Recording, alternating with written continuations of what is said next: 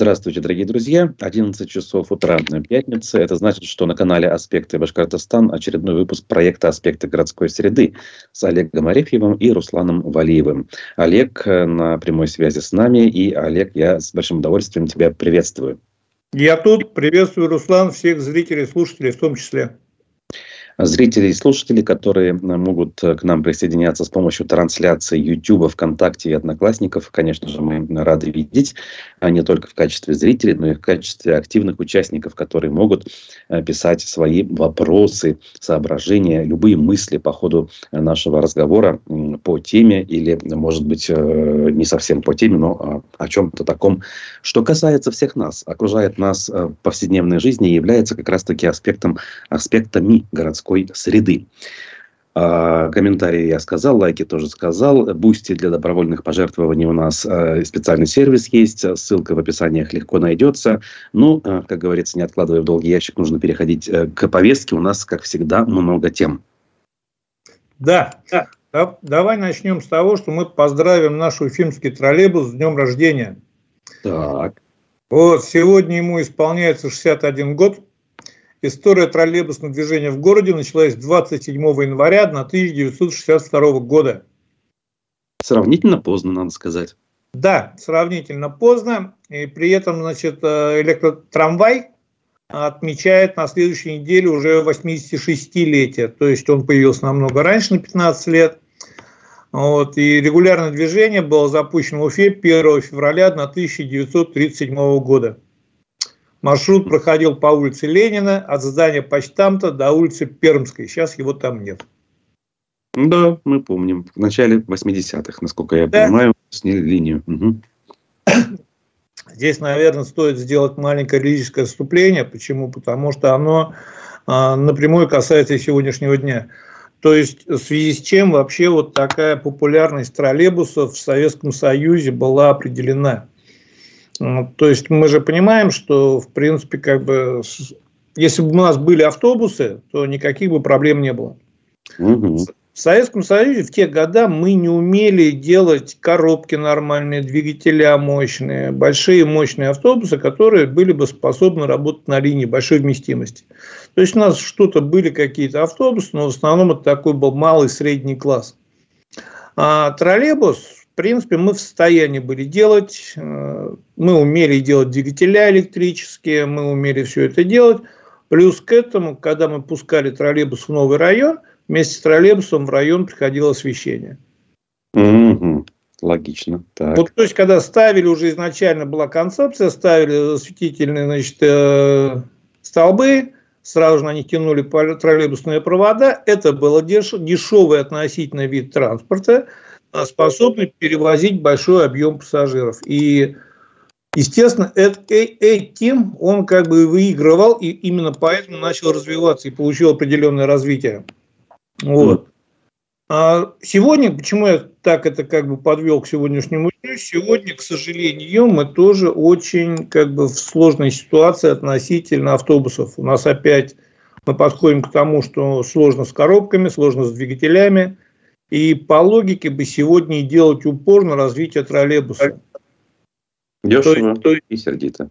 Дешево, и сердито, просто, ну как просто и дешево? Дело в том, что, конечно, не совсем дешево, потому что к троллейбусу идет в нагрузку потребность в электрической сети, в контактной, в инфраструктуре, в тяговых подстанциях. Но в любом случае для нас это проще и удобнее. И то, что мы сегодня умеем делать, и то, что как минимум может и будет работать. Согласен, согласен. Понимание этого уже есть у а, урбанистов, так сказать. Ну вот мы потихонечку подойдем дальше к определенному количеству фантазий, которые было озвучено на этой неделе по приобретению троллейбусов, трамваев. Я сейчас немножко хотел о другом. Я был на днях в Уфе. Да. Как бы личный опыт общения с городом, с транспортом в двух словах хотелось бы передать. А как же? Первый, это да, прилетел утренним рейсом, появилось желание, ну, думаю, есть возможность, утренний рейс, должны ходить автобусы, попробую доехать до города на автобусе. Ну, почему нет? Пол седьмого где-то времени было, шесть небольшим. Угу. Выхожу, от чудо, стоит автобус. Прекрасно, а, да, да.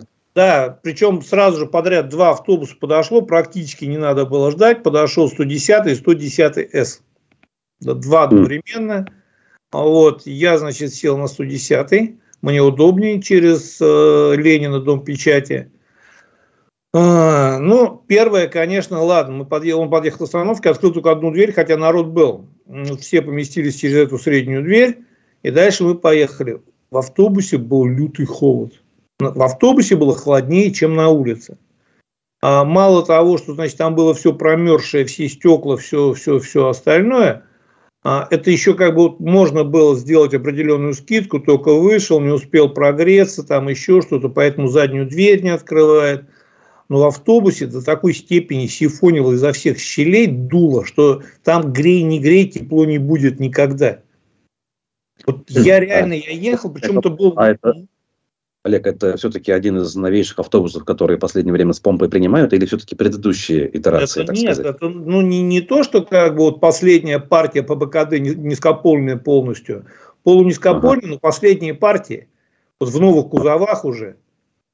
Ага, я говорю, ага. дуло так, что ну, я говорю, я замерз до такой степени, сидя в автобусе, именно вот от этого ветра холодного который внутри непонятно, причем я пытался понять, откуда у меня такое ощущение, что вообще люки верхние открыты, или они отсутствуют, либо еще что-то. Дуло жутко. Я говорю, я замерз до такой степени, пока доехал до города, что вот в эту мою поездку вообще э, дальнейшие попытки даже ездить в общественном транспорте у меня закончились. Ожидаемо. Да, и ты знаешь, я говорю, как бы ну, не совсем это понятно, или точнее, скорее понятно, почему они не включают печку, не включают на полную мощность, потому что для них это дополнительный расход топлива. Но как бы мы, если говорим о транспортной реформе, то еще раз говорю, поменять просто автобусы мало. В этих автобусах должно быть комфортно. Потому что вот в этой ситуации я себя поймал на том, что я не люблю пазики. Я очень крупный, у меня вот метр девяносто рост, я довольно-таки крупный человек. Мне в пазике неудобно. Мне тесно, мне как бы приходится наклоняться, еще что-то. Мне в пазике неудобно. Но в этой ситуации я бы предпочел пазик относительно теплый. Я их помню, ну вот как бы мы их не ругали, они были все-таки теплее. Чем вот этот Это... новый красивый автобус с льдом на окнах, и в котором ветер дует сильнее, чем на улице. А тем более, ты же понимаешь, он идет по трассе на скорости, значит, откуда-то засасывает, в городе вполне возможно это не чувствуется. Угу. Удивительно, конечно. Ну, казалось бы. Ну, а реально не удалось понять, откуда дует? Ну, как бы вроде Знаешь, бы... я сперва крутил головой, потом я понял, что я сейчас простужу шею, и потом вообще ничем крутить не смогу. И как бы остановился на этом. И просто ехал и терпел. И уже, я говорю, на первой остановке, как мы заехали в город, я сразу вышел и вызвал такси, и поехал дальше на такси. Понятно. Все, мой угу. опыт с автобусом на этом закончился.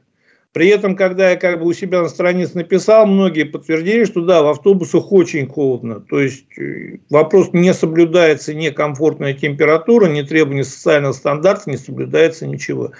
Еще раз говорю, повторяю в сотый раз, господа чиновники, мало купить очень много новых автобусов. Этого очень мало. Должны быть комфортные, должны быть удобные. Ну, пускай там понятно, что может может быть не летом, но хотя бы вот это, когда в автобусе, причем мы понимаем, что водитель может не знать, что в автобусе дует. Ну, там была кондуктор. Кстати, кондуктор была очень приятная, адекватная, очень такая вежливая в отношении. То есть, не вообще никаких вопросов нет. Принимал любую форму оплаты, безналичной карты рассчитался. Никаких проблем не было. Очень корректно разговаривала со всеми. То есть, вот, ну, она же знает, она ходит, она была одета как крепко, потому что она тоже, видать, понимает, что в автобусе дует. И причем она сиденье себе выбрала, вот место кондуктора, не где обычно, а в другом углу автобуса, понимая, видать, в поисках, где меньше дует.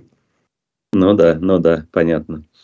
Ну, я тут лишь добавлю, что когда я летом ругал наших транспортников за то, что они не дают комфортно ездить, не включая кондиционеры, я тогда почему-то сказал, что вот зимой же печки включают, оказалось, что даже здесь я ошибся. Даже зимой печки не ну, включают. Ну, смотри, дело в том, что мы с тобой должны понимать, что два варианта отопления автобуса. Это либо, значит, от работающего двигателя, а, вот, либо, значит, от какой-то автономной системы. От работающего двигателя ты автобус не прогреешь при всем желании.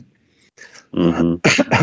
Соответственно, нужно включать какую-то автономную систему. Вот как раньше на, на Икарусах, э, сложно сказать старых, просто на Икарусах раньше – была система, передняя часть салона отапливалась от двигателя, задняя часть от автономных дизельных печек. Угу. И мы понимаем, что любая автономная система, она потребляет дополнительное топливо. Да, конечно и стараются ее не включать. Поэтому я говорю, скорее всего, вот мое предположение, как человек, который немножко связан был, который сам работал на автобусах, он и не открывал заднюю дверь в надежде, что вот там часть двигателя сзади же у него стоит, что от двигателя стоит какая-то система, и там хоть сзади немножко прогрелось. Не прогрелось. Вот до Уфы ехали, не прогрелось, была жуть в автобусе, лютая. Дальше, значит, я приехал в город и начал пытаться пользоваться такси как минимум один день, потом просто я взял уже машину сына, и это мы к вопросу пробок, который тоже дальше перейдем, откуда они возникают. Я бы вообще не пользовался машиной бы. Я бы ездил на такси на общественном транспорте. Мне как это, корона не упадет, я ее в Питере оставил, без нее прилетел. Вот. Но на транспорте ездить жутко холодно, и я отказался, я не хочу болеть, я старенький, мне болеть уже опасно. Вот. Я решил попробовать такси. В воскресенье, я понимаю, выходной день, я два раза вызывал такси, и оба раза подачи было один раз на Аискую, машина шла чуть ли не с телецентра, а второй раз, значит, на Энгельса машина шла чуть ли не с Менделеева. То есть подачи были по 4 километра. И я, и я приезжаю таксист, я спрашиваю, он говорит, да, машин намного меньше, машины ломаются, новые не купишь. На китайцах как бы нет, большого желания нету. Mm-hmm. И цена поднялась на такси, цена поднялась ощутимо. То есть, если, допустим, если я раньше уезжал вот от сына в аэропорт ночью, это было где-то в районе 500-600 рублей, сейчас 700-800. То есть, это не на 50 рублей, как бы, а ощутимо поднялась цена. Ну, 30-40% фактически получается. Да. Вот и, соответственно, причем я еще один момент. То есть, для меня движение по городу был не вопрос цены. Для меня вопрос был, что не ждать 15-20 минут машины. Я не ждал 15-20 минут, я ждал в первом случае где-то минут 8, второй где-то случай минут 10. Но это все равно ощутимо, если раньше или в Питере, или даже раньше в Уфе, а ты вызываешь машину 2-3 минуты. Ты вызываешь, одновременно спускаешься на улицу. Ты покурил, подъехала машина. Угу. Сейчас все становится сложнее, и здесь это как бы не упрек и не укор, это такая общий исход ситуации, но мы должны понимать и к вопросу вот развития транспорта, что с такси в обозримом ближайшем будущем становится, будет становиться все сложнее и сложнее, и люди не пойдут на общественный транспорт. То есть мы должны быть готовы к увеличению пассажиропотока. Да, ну, мне кажется, это может касаться, если глобально смотреть, не только автомобильного транспорта, но и, например, авиационного, если уж тему расширять, как бы и говорить, но это, правда, не наш вопрос, но все-таки. Нет, почему не наш вопрос? Дело в том, что, как бы, понимаешь, авиационный транспорт тоже есть альтернатива, либо ЖД, либо автобусный. И на сегодняшний день, кстати, мы до этого тоже дойдем, у нас сегодня в теме есть, если все успеем, то, что вот даже Уфа, даже Башкирия начинают сейчас междугородние автобусы покупать угу. начинает развивать это направление. Потому что, да, мы понимаем, что если самолеты, количество рейсов будет уменьшаться, а это не исключено, вот, то как итог мы будем получать пассажиропоток, который переходит либо поезда, либо на автобус. Угу. Причем автобус самый дешевый, автобус это и дешевле самолета, но зимой самолеты дешевле. Потому что я летел вообще что-то полторы тысячи, что ли, у меня билет э, стоил без багажа Санкт-Петербург-Уфа дешевле, чем на такси у меня до аэропорта доехать. Ну да, да, это какая-то Но это только пока. Почему? Потому что сейчас, значит, самый такой мертвый сезон по перелетам, им надо как-то поддерживаться, и как-то они между собой пытаются воевать, авиакомпания за пассажира ценой. К лету цена вырастет, на ЖД к лету цена вырастет.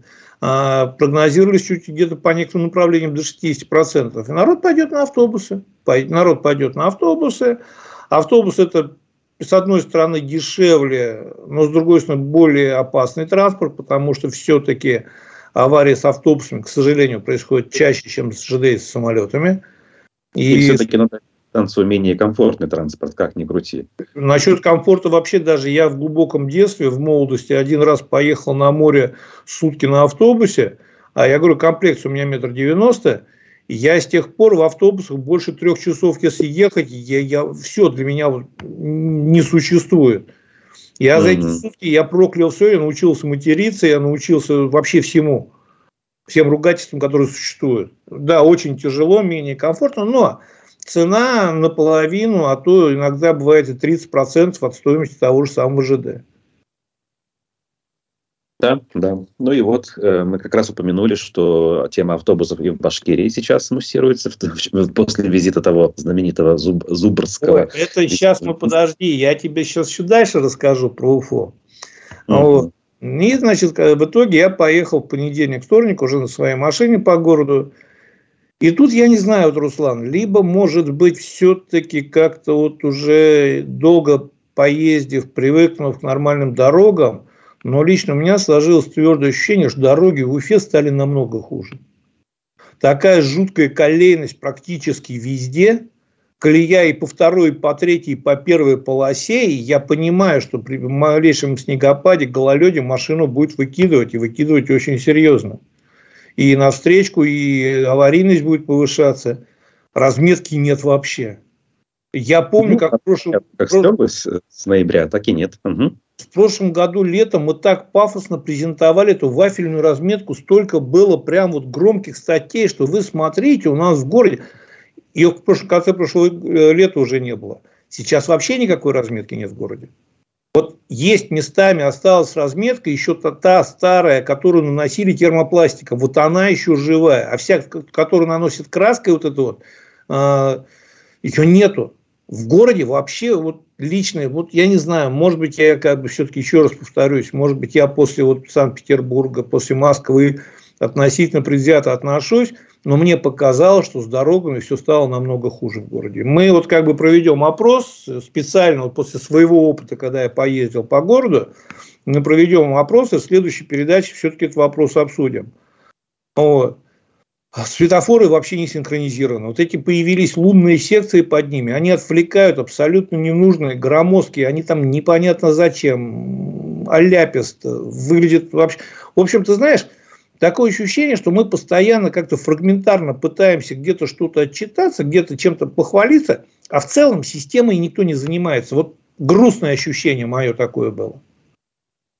Угу. Ну, это ощущение, оно, в общем-то, из года в год одно и то же. Тут ничего нового, к сожалению. И с разметкой все так, и с калийностью. У нас, причем, э, вроде как по всей стране э, пользуются зимней резиной шипованной, но почему-то эти самые шипы именно в Уфе колею э, формируют гораздо быстрее, чем нет, в других нет, городах. Там, конечно, шипы определенное воздействие на дорогу оказывают, но эта колея не из-за шипов однозначно. Я вот ездил, осмотрел.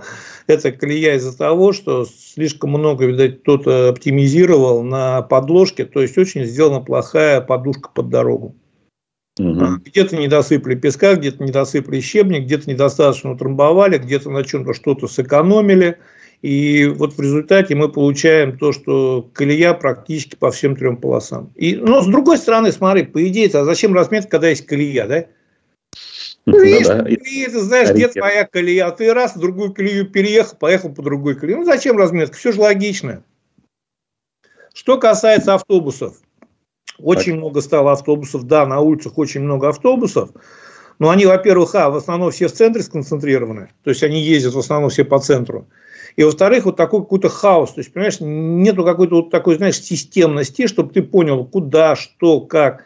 Вот даже я долго не будучи в городе, вот вышел на остановку просто ради интереса, и на центральном рынке я не понял, какой автобус сейчас вот куда едет. Вот мы говорим о туристической привлекательности, любой турист в городе за 5 минут заблудится, что его потом с МЧС искать надо будет. Никакой системности. Вот просто много новых автобусов. Они все ездят хаосом. Где-то кучей, где-то не кучей, где-то, значит, стоят, где-то не стоят. И непонятными номерами, с непонятными табло, с непонятными, значит, обозначениями. И вот это все как так, так хаотично все, что ну, грустно опять же. Да, вот. да. То есть это все сопутствующие моменты сейчас мы вспомнили по поводу наличия Конечно. нормального расписания, которое отражается в онлайн-системе, например, которая в свою очередь продумана с точки зрения интервала, с точки зрения взаимодействия с пересекающимися маршрутами, чтобы человек мог пересаживаться. Ничего этого нет. При этом мы же с тобой понимаем великолепно, как мы не раз обсуждали, что впечатление любого человека от транспортной системы, оно складывается не только... Вот я говорю, еще раз повторяю, я вышел в аэропорту, да, сразу подъехал автобус, сразу плюс, приятное впечатление что значит, не, не надо было ждать сразу автобус. Вполне возможно, даже не случайно, вполне возможно, кто-то подумал, синхронизировал его с рейсом. А, ну, как-то вряд ли, ну, ну ладно. Да, учитывая то, что автобус ушел, я вышел первым без чемодана, без всего, я сидел на, на втором ряду, сразу встал, вышел, и я сел в автобус, он сразу уехал, я понимаю, что процентов 60 этого рейса на этот автобус не успели при всем желании. Но допускаем, допускаем, что это так. Я вот так подумал, у меня приятное впечатление. Новый автобус, да, опять приятное впечатление. Но когда я сел в этот автобус, у меня продуло шею, все эти приятные впечатления выветрились сразу. То есть нельзя вот никогда систему пассажир не будет судить по вот э, какому-то одиночному действию. Новый автобус, покрашенный автобус, не покрашенный автобус. Всегда это комплекс ощущений. То есть какая остановка, сколько ждал, как ты ехал в автобусе комфортно, как рассчитался, насколько близко подъехал, сколько раз надо было пересаживаться, насколько тебе все это понятно. Вот если мы эту всю в комплекте не соберем, транспортную реформу постоянно будут ругать. Хотя у нас транспортная реформа, к сожалению, как бы в городе-то и не было еще пока. Но об этом говорил Клебанов чуть позже. Сейчас я хочу... Глава ГИБДД... Так, одну секунду, просто вот прямо сейчас э, подписчик ВКонтакте и зритель, видимо, наш шлет буквально боль и крик души. Утро доброе, не знаю, куда писать, возмущению нет предела. У нас в Затоне беда с транспортом. В сторону Ленина всего на огромный Затон один маршрут 30-й, 100 БГУ. Э, очень много едут студентов медуниверситета, кадетский корпус, э, повышение квалификации и так далее. Сегодня мы стояли 25 минут, не могли утром уехать. Не, ой, господи, подъехал автобус и уже битком. Едешь с опозданием и так далее, и так далее. Это хотя, э, вот я помню, что одна из предыдущих партий, которая закупалась, не последняя, а вот где-то еще минувшим летом, э, декларировалась, что она будет обслуживать это направление. То есть должно было быть огромное количество новых автобусов. Где? Декларировать можно все, что угодно, Руслан. Первое, мы уже говорили об этом, новый автобус, вот эти антисанкционные, которые идут – они, к сожалению, очень низкого качества. И они очень многие даже с трудом работают, смену вытягивают одну. Постоянные сходы, постоянные поломки, потому что, да. Второй момент – нет водителей. И самое главное, вот чтобы, а, что делать? Ну, к сожалению, вот, вот в таком локальном варианте, чтобы решить там проблему затона, ну, наверное, сейчас как принято писать Бастрыкину. Потому что другие варианты не работают.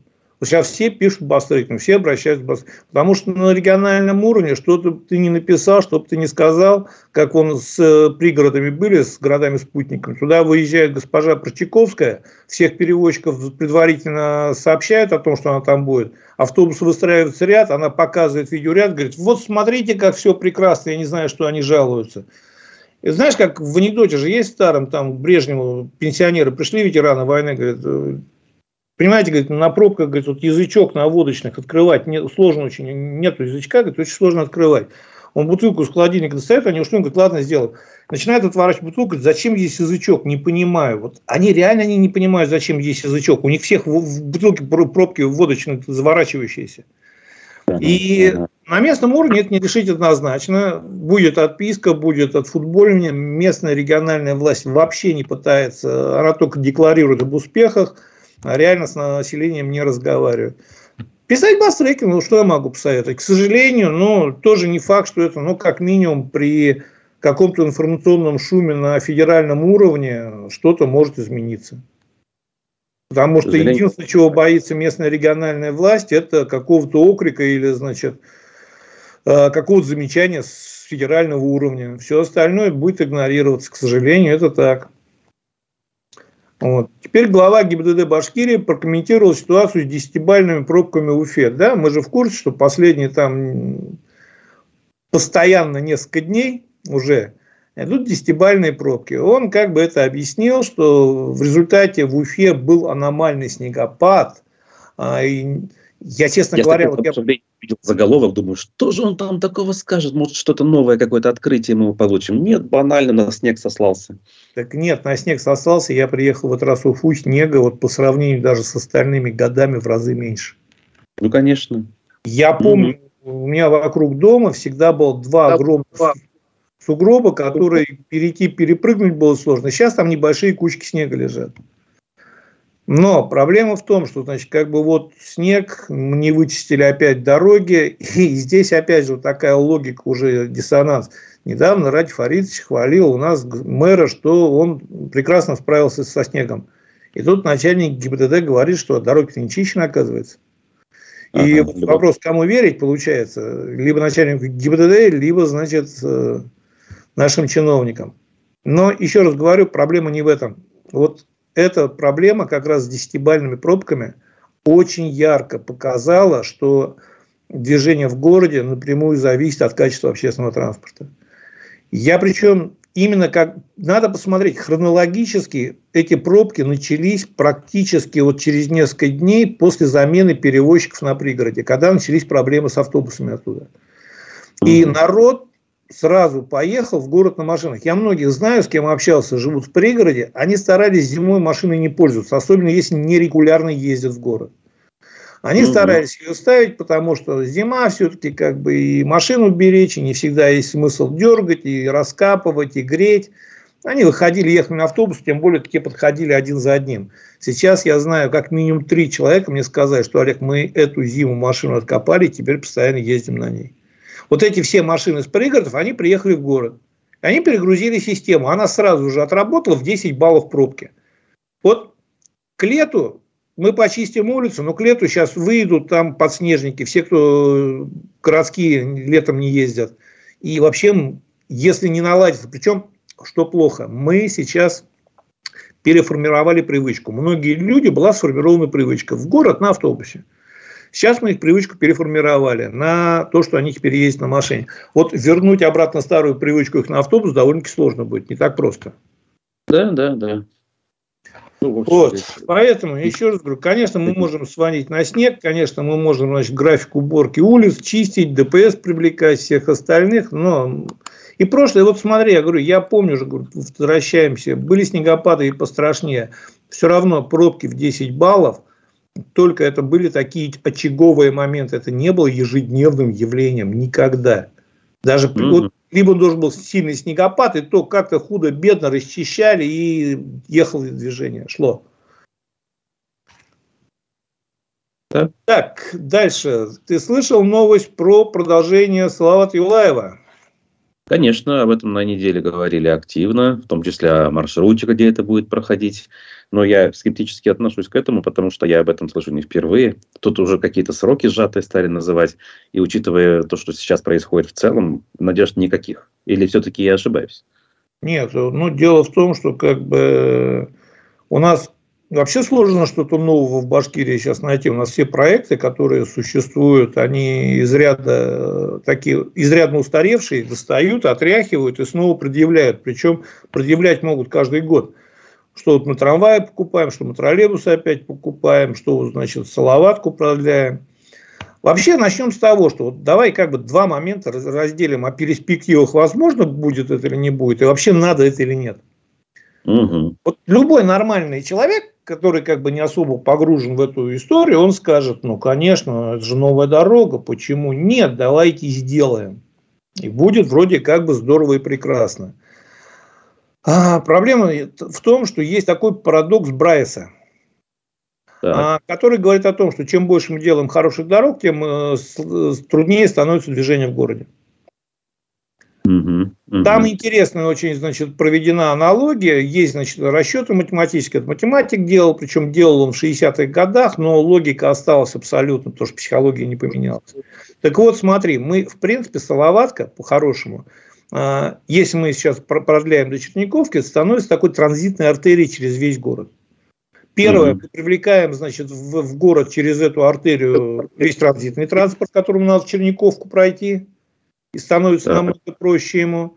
Во-вторых, мы к этой дороге привлекаем, значит, всех, э, кому надо выехать вправо-влево. Кто раньше, вот, допустим, южная часть, раньше, если надо в Черниковку или в Шакшу, они выезжали на М5 и объезжали, было проще. Угу. Сейчас эти все люди поедут через город. То есть мы увеличиваем транспортное предложение, соответственно, удовлетворяем транспортный спрос, который начинает расти. Будет mm-hmm. больше машин. Транзитная дорога. Я понимаю, если мы делаем где-то дорогу, ну, в городе расширяем, либо в Сипайло, потому что Сипайло реально беда с дорогами. Но мы делаем транзитную дорогу через город и увеличиваем автоматом спрос на трафик. При этом мы с тобой же должны не забывать, что у нас еще есть восточный выезд, который mm-hmm. тоже в итоге пока только до Салаватки, как мне обещали до Галя довести, пока перспектива только до Салаватки и то, пока это только перспектива. Соответственно, с восточного выезда и на восточный выезд это тоже весь трафик пойдет на Салаватку. А я в этот раз был в Уфе, Салаватку уже, ну не сказать, что перегружено, но загружено уже очень серьезно. То есть сейчас любое количество машин, если туда добавить трафик, она может легко встать. А если, не дай бог, какой-то ДТП, вставать Салаватка будет ну, на полдороги сразу.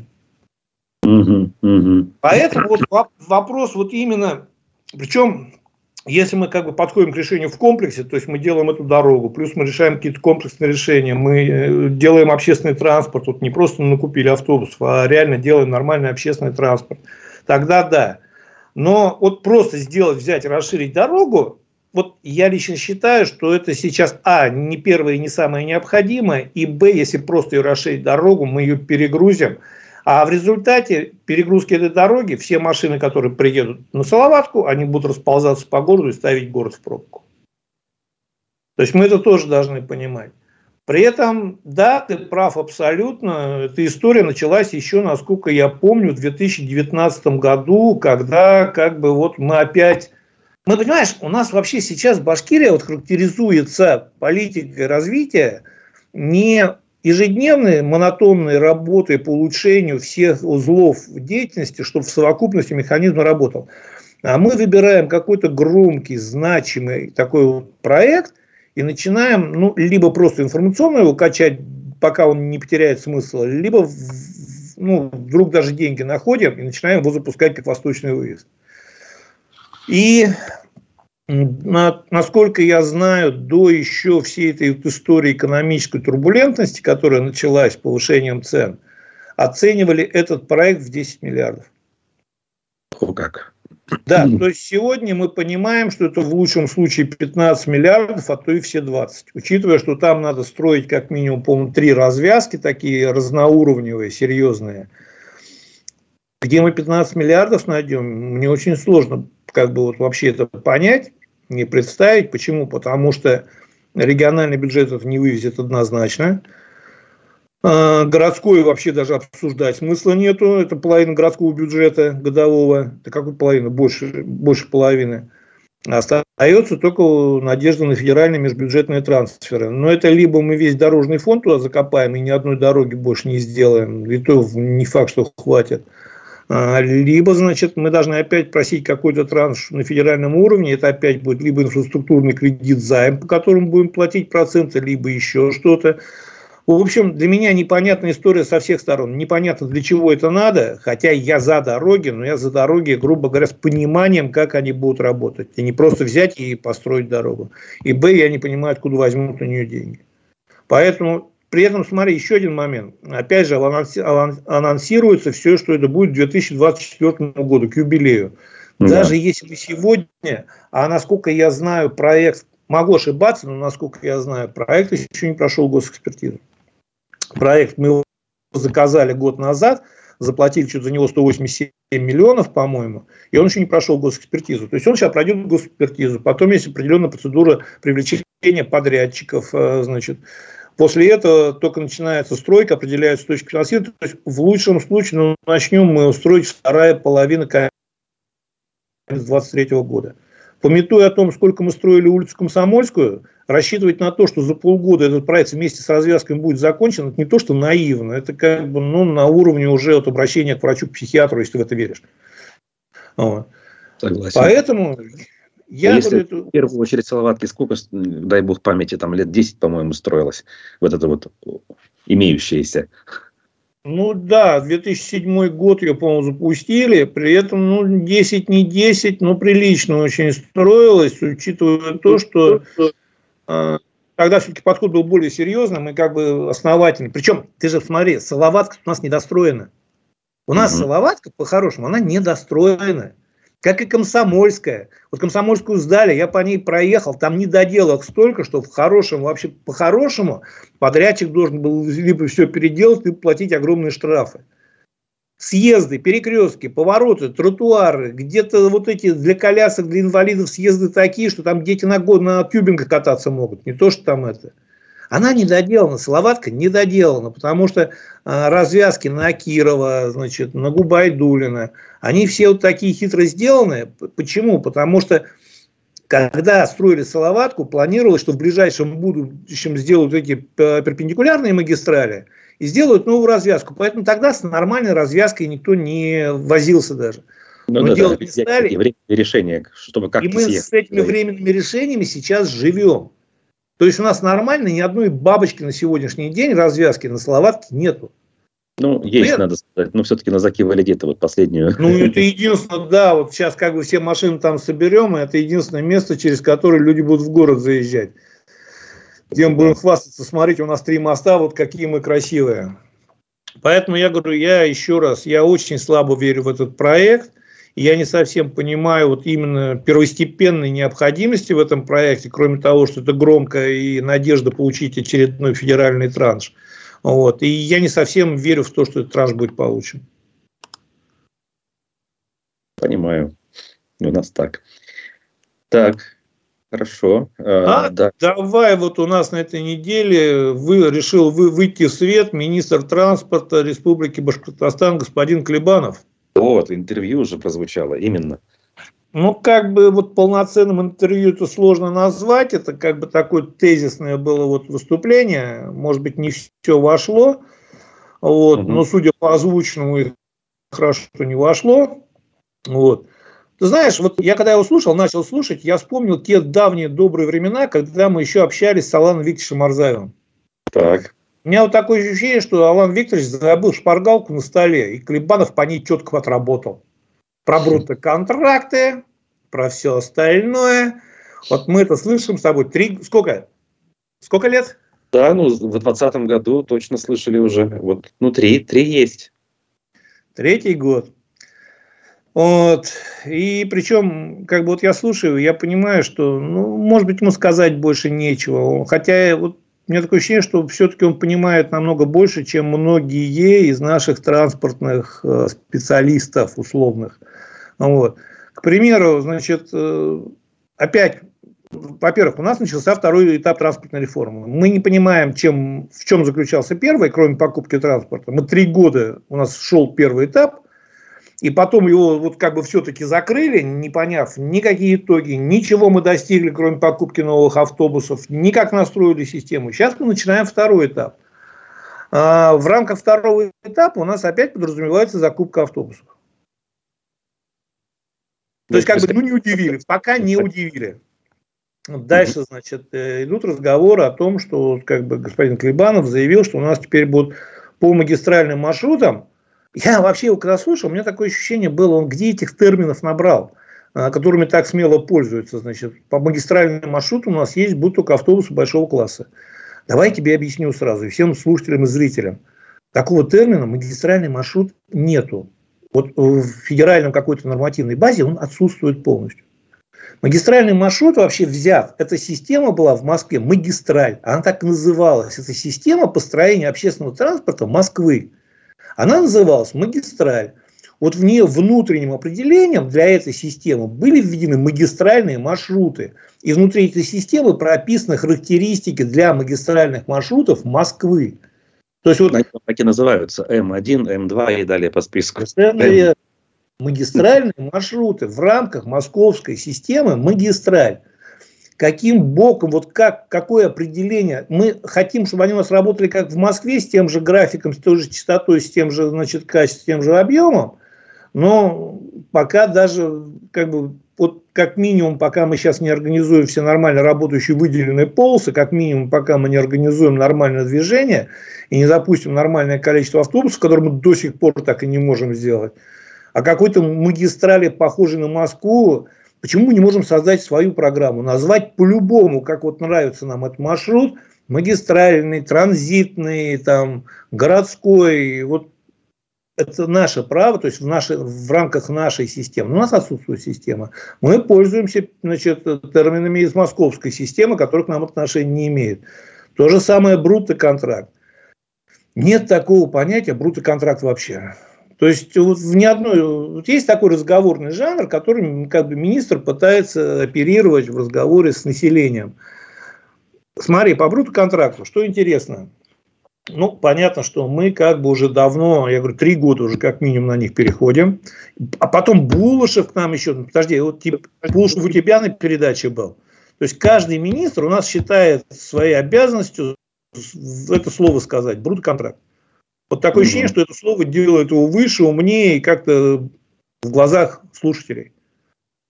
Брутоконтракт, проблема основная в чем? То есть на сегодняшний день брутоконтракты работают Москва, Санкт-Петербург, а, значит, Тверь, Пермь, Новокузнецк. Причем, значит, мы понимаем, что и в Москве, и в Санкт-Петербурге там куча проблем, но они не слышны. Почему? Потому что там эти проблемы решаются за счет денег. В частности, а, Москва стоит, значит, в Краснопресненском депо, но чуть ли не половина Э, трамвайных вагонов ПЕСа, который стоит 1 под 150 миллионов. Они сломались, нет запчастей, они стоят.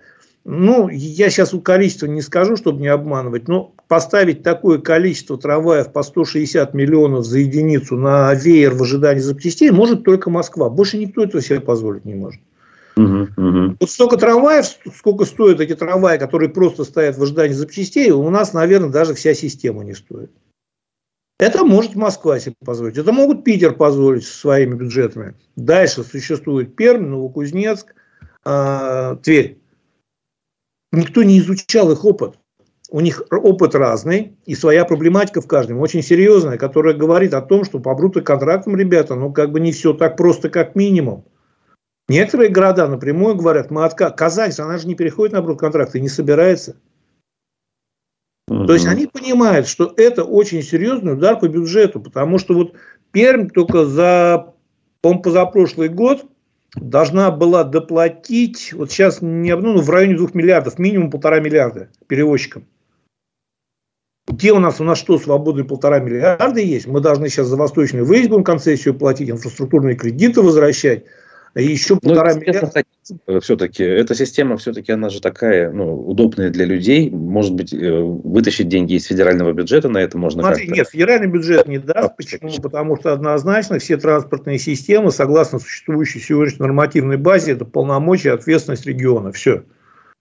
То есть э, регион может получить определенные там какие-то вот э, транспорт по какой-то программе, еще по какой-то программе. Но дальше все организация работы транспорта – это проблема региона. И здесь уже денег ты точно не получишь, тем более ежегодных каких-то траншей. Вот. Насчет удобно. Смотри, Руслан, здесь как бы спорно и да, и нет. То есть, с одной стороны, брутоконтракты есть определенные плюсы, хотя у них есть такое определенное противоречие существующему законодательству. Я не буду сейчас в передаче долго рассказывать, и тем более рядовым вот, пассажирам это мало интересно. Но все то же самое, что сейчас приводят в плюсы брутоконтракта, мы говоря, что это единственное такое достижение брутоконтракта, все это вполне возможно делать даже на нерегулируемом маршруте. Без какой-то копейки доплаты этому. Основное, значит, говорят, что вот на брутоконтрактах, как и Клебанов говорит, что на брутоконтрактах автобусы будут ездить четко по расписанию. Совершенно спокойно. Это можно организовать сегодня без всяких брутоконтрактов. Для этого вносят изменения в местную нормативную базу. Многие регионы эти изменения внесли. И перевозчик наказывается по местному кодексу административных правонарушений довольно-таки серьезно. При несоблюдении графика, при несоблюдении правил перевозки, при несоблюдении тех или иных требований. Но для этого надо внести изменения в нормативную базу, их разработать. Нам же намного проще. Вот мы сейчас заключим брутоконтракт, и все, само по себе поедет. При этом нам надо фиксировать эти нарушения, нам надо контролировать. Сегодня это никто не мешает делать. Вот при том, а, как бы при тех контрактах, которые уже сегодня существуют, это никто не мешает делать сегодня. Это просто сложнее. А то, что сложнее, все, что сложнее, чиновники делать не хотят. При этом мы понимаем, что переход на брутоконтракт у нас сейчас идет, значит, по компенсации по единому социальному билету, что-то около 500 миллионов, плюс полтора-два миллиарда по брутоконтрактам, город ежегодно должен будет доплатить, учитывая, что у нас сколько бюджет города сейчас, 25 миллиардов? Ой, сейчас не скажу. Ну, я думаю, что сопоставимая величина, да. Ну, считаю, 25, 2 миллиарда минус. Из чего? Из школ, из больниц. Из чего эти минус 2 миллиарда? Все направления остаются нуждающимися и так, отнимать неоткуда фактически. Поэтому вопрос брута контрактов очень спорный. Если у региона есть деньги, если у региона есть компетенции, если у региона есть понимание, как это работает, при определенной настройке, вот в Перми, несмотря на очень серьезные проблемы, они, тем не менее, все-таки двигаются в позитивном направлении, продавливают, но у нас нет специалистов, которые есть в Перми. В Перми там реально работают грамотные специалисты, с ними можно спорить, с ними можно соглашаться, не соглашаться, но то, что это реально грамотные специалисты, это однозначно. И у них есть реальные результаты. Они с большим трудом продавливают через, значит... Причем, кстати, вот я так понимаю, что господин Клебанов это вот наслушался, приехав с Пермского края, он же там был замминистра Пермского края, я хотел сказать, там же Клебан оттуда, он же имеет опыт э, найма вот этих вот профессионалов. Нет, абсолютно этого опыта не имеет как раз. Дело в том, что там занимался всем этим город, там очень четко распределены полномочия. Он был в областном министерстве, а занимался этим всем город. То есть все брутоконтракты, причем там был определенный даже как бы конфликт определенных интересов с теми перевозчиками, которых, ну, мы не будем говорить слово лоббировал, но поддерживал там или еще как-то господин Клебанов. Там с ними в городе был довольно серьезный конфликт, когда заставляли работать правильно.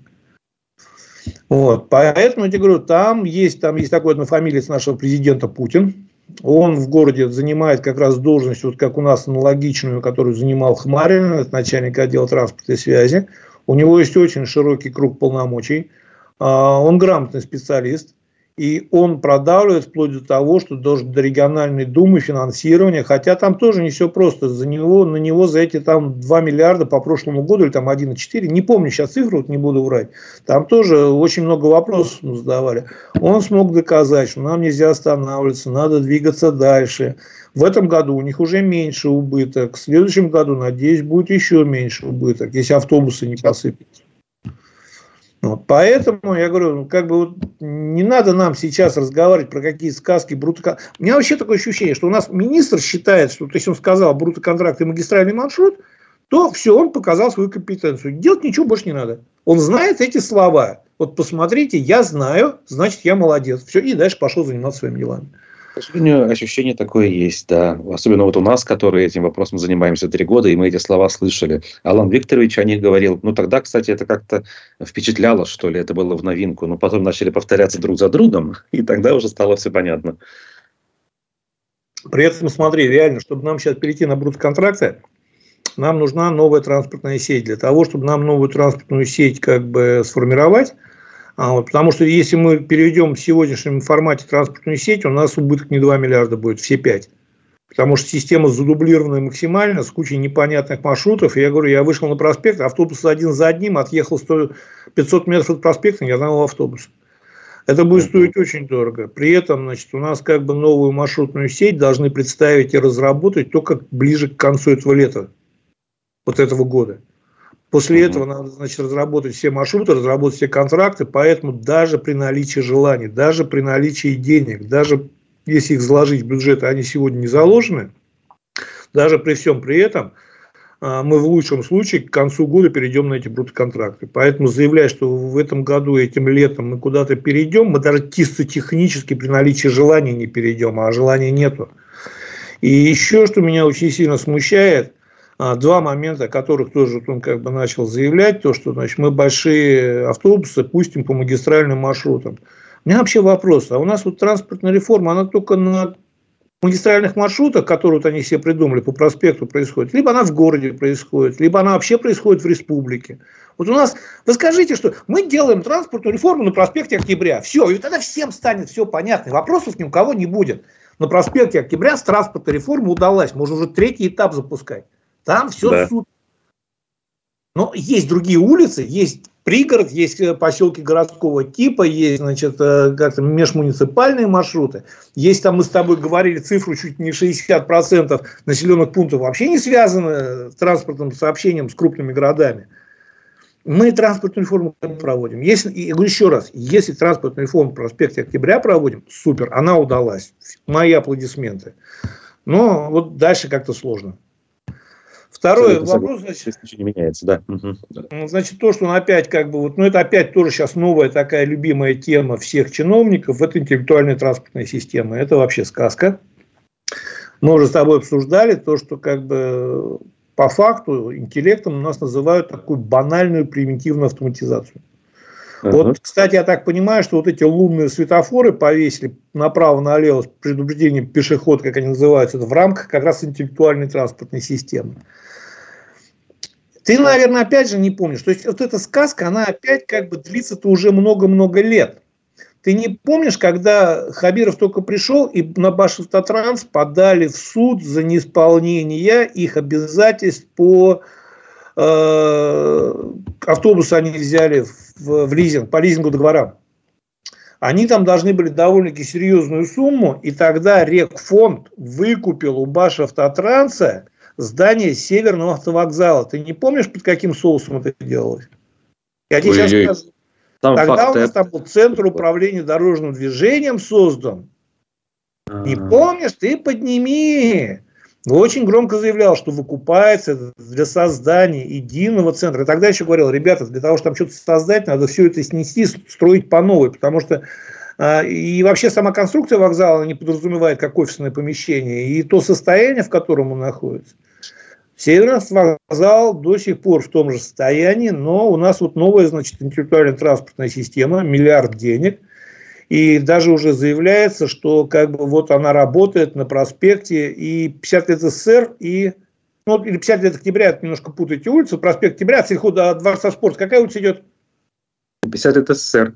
Вот, 50 лет СССР и проспект Октября якобы там уже работает. Вот одно заявление, что якобы там уже работает, еще раз показывает, что, ребята, вы не понимаете, о чем говорите любая интеллектуальная транспортная система может, условно интеллектуальная, их не существует, автоматизированная система, она может работать только в рамках города, потому что если мы разрулим один перекресток, мы эти машины уводим на другие перекрестки, там начинаются пробки.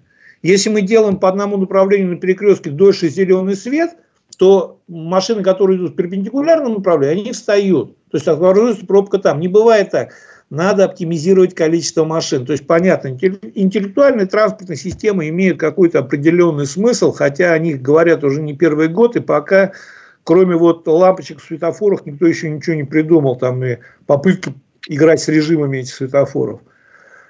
Вот. Нужны датчики, эти датчики должны сносить всю информацию в единый центр управления, причем датчики должны стоять по всему городу, датчики эти работающие, вся система должна обрабатывать, давать какие-то решения – Стоит это не миллиард, стоит это в разы больше. На миллиард мы опять вот навешиваем этих лунных светофоров, но, еще раз говорю, заявлять мы об этом будем, потому что это такое, опять же, красивое слово. Теперь к брутто-контрактам, к магистральным маршрутам еще добавил интеллектуальные транспортные системы.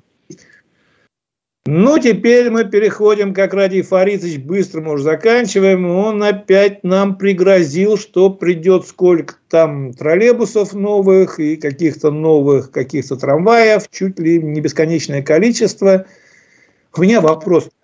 Вот честно, я как бы, я хочу в это верить. Я очень хочу в это верить, но у меня никак не получается. По одной простой причине. А, трамвай и троллейбус – это не автобус который ты купил и который поехал. Вот в него только либо газ, либо дизель нужен. Для них нужна контактная сеть, для трамваев нужна рельсо-шпальная решетка. Это все сейчас у нас находится в таком жутком состоянии, если мы хотим купить белорусские трамваи, не просто вот так красиво заявить, у меня вообще такое ощущение, что Ради Фаридович такой приезжает, он как бы, «А я это куплю сейчас, я это сейчас куплю. Зачем это? Кому надо?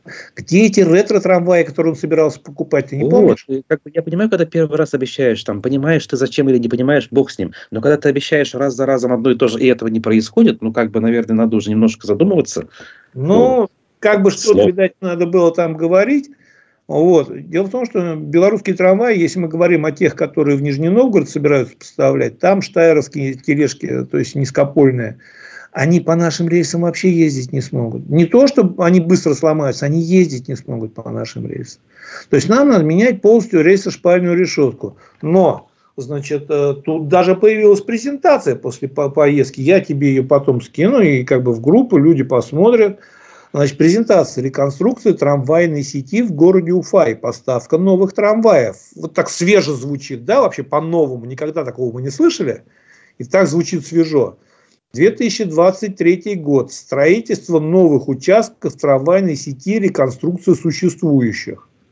Причем самое интересное, смотри, вот самое интересное, э, это как бы вот в презентации не увязано с концессией. То есть это как бы увязано, что чуть ли мы не сами это все сделаем. В 2024 году первый этап закупки 23 единицы подвижного состава про трамваи.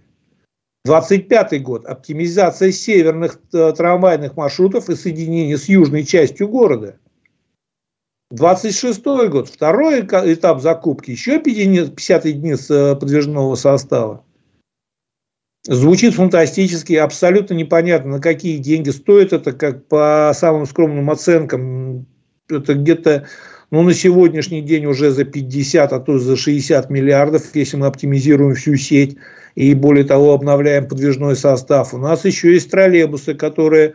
Вот смотри, очень интересно. Сама логика. То есть мы должны срочно закупить троллейбусы. Знаешь почему? Потому что надо что-то показать на форуме на белорусском, который будет летом. Не потому, что город в них нуждается, не потому, что даже в городе ездить сложно, потому что контактная сеть, потому что у нас будет форум. На форуме надо что-то показать. Вот как минимум один длинный троллейбус мы должны собрать и что-то купить, либо собрать для города, чтобы показать на этом форуме. Что будет после форума с этими троллейбусами, всем плевать, как со всей системой. Вот, поэтому пока мы не начнем, не подойдем, не будем, не начнем подходить системно, ну все будет грустно, очень грустно будет. Ну, к сожалению, опять же, мы констатируем все то же самое, а какие-то проблески надежд у нас где-то есть. Ну вот смотри, из пропусков надежд, я тебе очень простой, как бы вот буквально произошло пару дней назад, вот э, из каналов прочитал. В Уфе водитель Баштатрасс отказался вести пассажиров, сломавшийся автобус того же маршрута. Накануне 25 января в Уфе произошел очередной скандал с автобусом Баштатранса. На остановке «Центральный рынок» водитель маршрута 51 отказался вести пассажиров другого автобуса, курсирующего по этой же схеме. Вот. По словам девушки, кондуктор Славаш автобуса ждал следующего 51-го, чтобы пассажиры, купившие билеты, смогли... Это по правилам так, он обязан посадить их в следующий автобус, они должны ехать по этим билетам. Это по закону. Ну, вот. Но водитель устроил форменную истерику, что никуда не поедет, что мы его разорим, что он на самом деле частник. И у меня вопрос, а что частник делает на 51-м маршруте? 51-й маршрут – это маршрут, который обслуживает, обслуживает Башавтотранс. Что делает частник на 51-м маршруте? Да, интересно. Ну, вот я говорю, у нас такое ощущение, до такой степени мы запутали систему и сами в ней запутались, что, ну, как бы вот понятного выхода из этого нету. Я понимаю, что сейчас опять, значит, там, ну, я и частника могу понять, потому что если он работает в формате частника на этом маршруте, то, конечно, ему эти пассажиры не нужны, которые оплатили Башавтотрансу проезд. У меня вопрос только там, что частник делает на этом маршруте, его там быть не может, в принципе. Да, да, понятно.